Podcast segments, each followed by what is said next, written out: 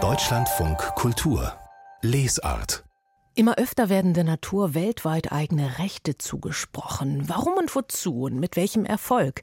Ein neues Buch zeigt nicht nur die Genese dieser Idee auf, es zeigt auch in einigen Fallbeispielen, wozu dies führt und welche neuen Fragen sich damit verbinden. Herausgegeben hat es Matthias Kramm. Er ist politischer Philosoph und erforscht die Rechte der Natur in Mexiko an der Universidad Nacional Autonoma de Mexico und an der Universität Wageningen in den Niederlanden. Mit ihm bin ich jetzt in der politischen Lesart verbunden. Ich grüße Sie. Hallo, Herr Kramm. Ja, hallo. Vielen Dank für das Gespräch. Rechte für Flüsse, Berge und Wälder, die gibt es bereits seit einigen Jahren in einigen Ländern, darunter in Ecuador, in Bolivien und Neuseeland. Wie kam es denn dazu?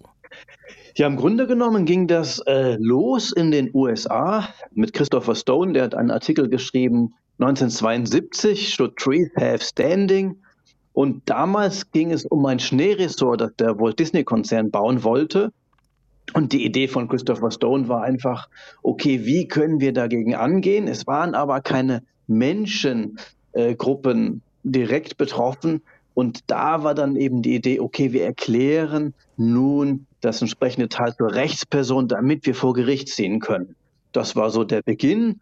Danach gab es erstmal lange nichts. Also das sozusagen war ein Einzelfall. Es gab einige regionale Initiativen in den USA, aber auch nicht viel mehr. Und dann mit einem Paukenschlag, dann in 2008 wurden die Rechte der Natur in Ecuador aufgenommen. Mhm. Danach eben Bolivien und schließlich dann die drei Fälle in Neuseeland 2014, 2017 und 2018. Was genau bedeutet es dann, wenn die Natur Rechte hat? Was ist dadurch anders? Welche Idee genau steckt dahinter? Ja, zunächst einmal wird die Natur in der Tat zum Rechtsobjekt, das heißt, die kann direkt vor Gericht ziehen.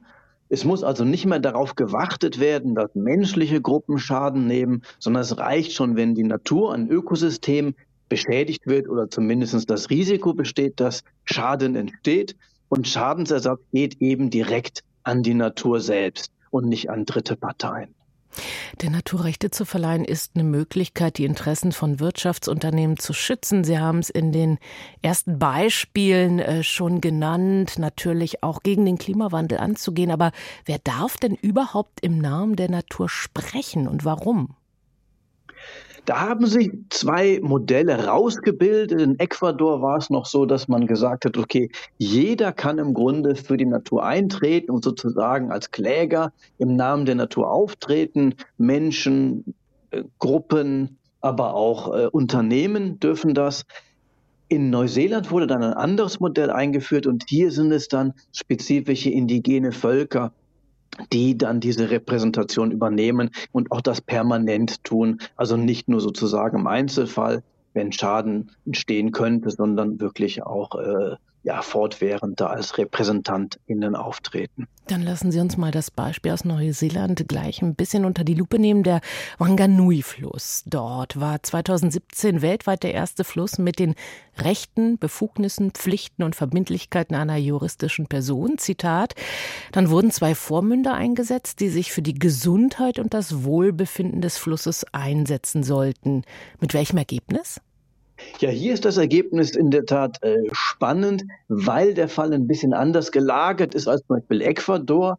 Die Idee ist, dass sich Interessensparteien schon im Vorfeld an die beiden Vormünder wenden und mit denen dann aushandeln, was zu tun ist. Ein Fall in der jüngsten Vergangenheit war eine Fahrradbrücke, die über den Fluss gebaut worden ist. Und hier gab es dann natürlich einige Fragen noch zu regeln.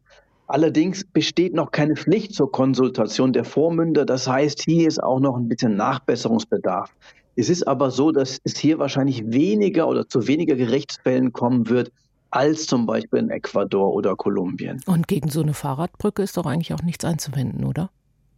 Nein, auf keinen Fall. Die Frage ist nur, inwiefern das Flussbett daneben mm. in Mitleidenschaft gezogen wird. Aber ansonsten natürlich eine super Sache.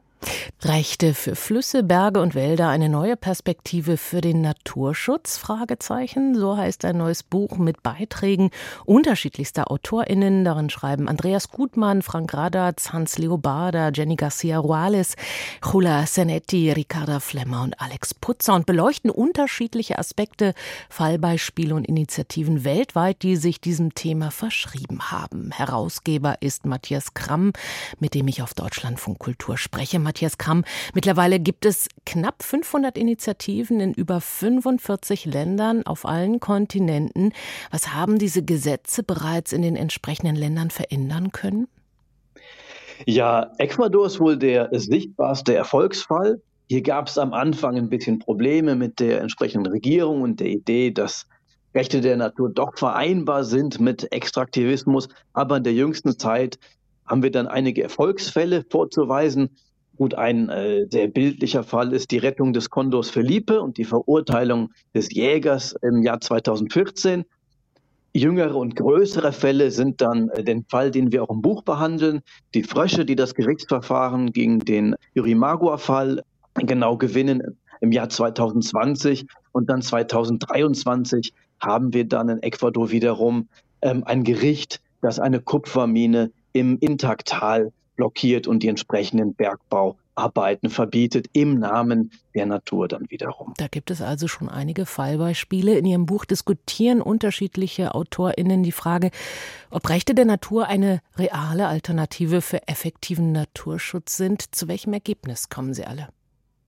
Ja, wir würden schon argumentieren, dass der bestehende Umweltschutz nicht ausreicht oder oftmals nicht ausreicht. Es gibt eben im Grundgesetz Artikel 20a, dass der Staat gegenüber zukünftigen Generationen die Verpflichtung hat, die natürlichen Lebensgrundlagen und Tiere zu schützen. Allerdings führt das dann doch oft zu Kompromissen. Unter bestimmten Auflagen werden Projekte dann doch gewährt und entsprechend erhöht sich dann peu à peu auch der Umweltschaden, der dann dadurch entsteht.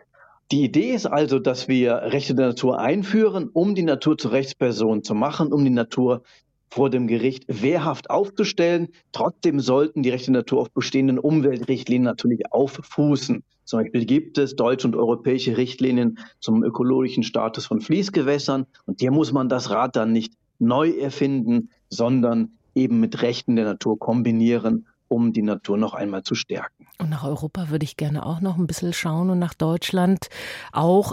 Hier auf dem Kontinent scheint das Thema angekommen zu sein. 2022 wurde in Spanien eine Salzwasserlagune, das Mar Menor, zur Rechtsperson, übernimmt damit eine Pionierrolle in Europa. Wie sieht es denn in Deutschland mit den Rechten für die Natur aus? In Deutschland ist sicherlich die größte Initiative das Volksbegehren in Bayern, das von Hans Leobarda initiiert worden ist, der auch im Buch ein bisschen dazu schreibt. Das hat sich inzwischen auch auf Thüringen übertragen, auch auf Brandenburg. Da werden eben Unterschriften gesammelt, und zwar zu einer Reform der entsprechenden Landesverfassungen. Von Jens Kersten, einem Juraprofessor in Münster, gibt es noch die Idee einer Grundgesetzreform. Das heißt, dass das ganze gesamte Grundgesetz reformiert wird im Hinblick auf Rechte der Natur. Andreas Fischer-Lepano schlägt vor, die Rechte der Natur ins Grundgesetz hineinzulesen, also zu argumentieren, die sind da eigentlich schon drin, wir müssen die nur noch etwas expliziter machen. Auf der Aktivismusebene gibt es noch das Netzwerk Rechte der Natur mit Christine Ax, wo eben auch ordentlich an dem Thema gearbeitet wird. Und ganz neu erschienen ist noch von Thilo Wäsche das Buch über Rechte der Natur und Eigentumsrechte. Und hier auch wieder die Idee zu sagen, Mensch, lass uns doch Eigentumsrechte neu denken und sozusagen schon die Nachhaltigkeit und die rechte Natur da hinein interpretieren. Neu denken. Ich habe Ihr Buch auch so gelesen, dass es nicht nur um die Einführung neuer Rechte geht, also die Natur Rechte bekommt, sondern auch darum, unser Verhältnis zur Natur neu zu überdenken. In welche Richtung könnte das gehen? Also eine Idee ist sicherlich zu sagen, dass wir als Menschen unser Teil der Natur verstehen. Wir sind also nicht getrennt von der Natur. Es gibt keine starke Trennung Natur-Kultur, sondern einfach neu zu verstehen, dass wir Menschen abhängig von der Natur sind und eventuell auch von indigenen Völkern zu lernen. Diese Idee der Reziprozität, dass wir von der Natur empfangen haben und entsprechend auch zurückgeben müssen, zurückgeben dürfen, damit diese Beziehung zwischen uns und der Natur aufrechterhalten werden kann. Wie sehe eine Welt aus, in der Flüsse, Berge, Wälder und andere natürliche Entitäten zur Rechtsperson erklärt werden? Mein neues Buch will Denkanstöße zu dieser Frage geben. Herausgegeben hat es Matthias Kramm, mit dem ich in der politischen Lesart gesprochen habe. Dafür herzlichen Dank, Herr Kramm. Ich danke auch. Und erschienen ist das Buch mit dem Titel Rechte für Flüsse, Berge und Wälder, eine neue Perspektive für den Naturschutz im Ökom Verlag, 112 Seiten, 20 Euro.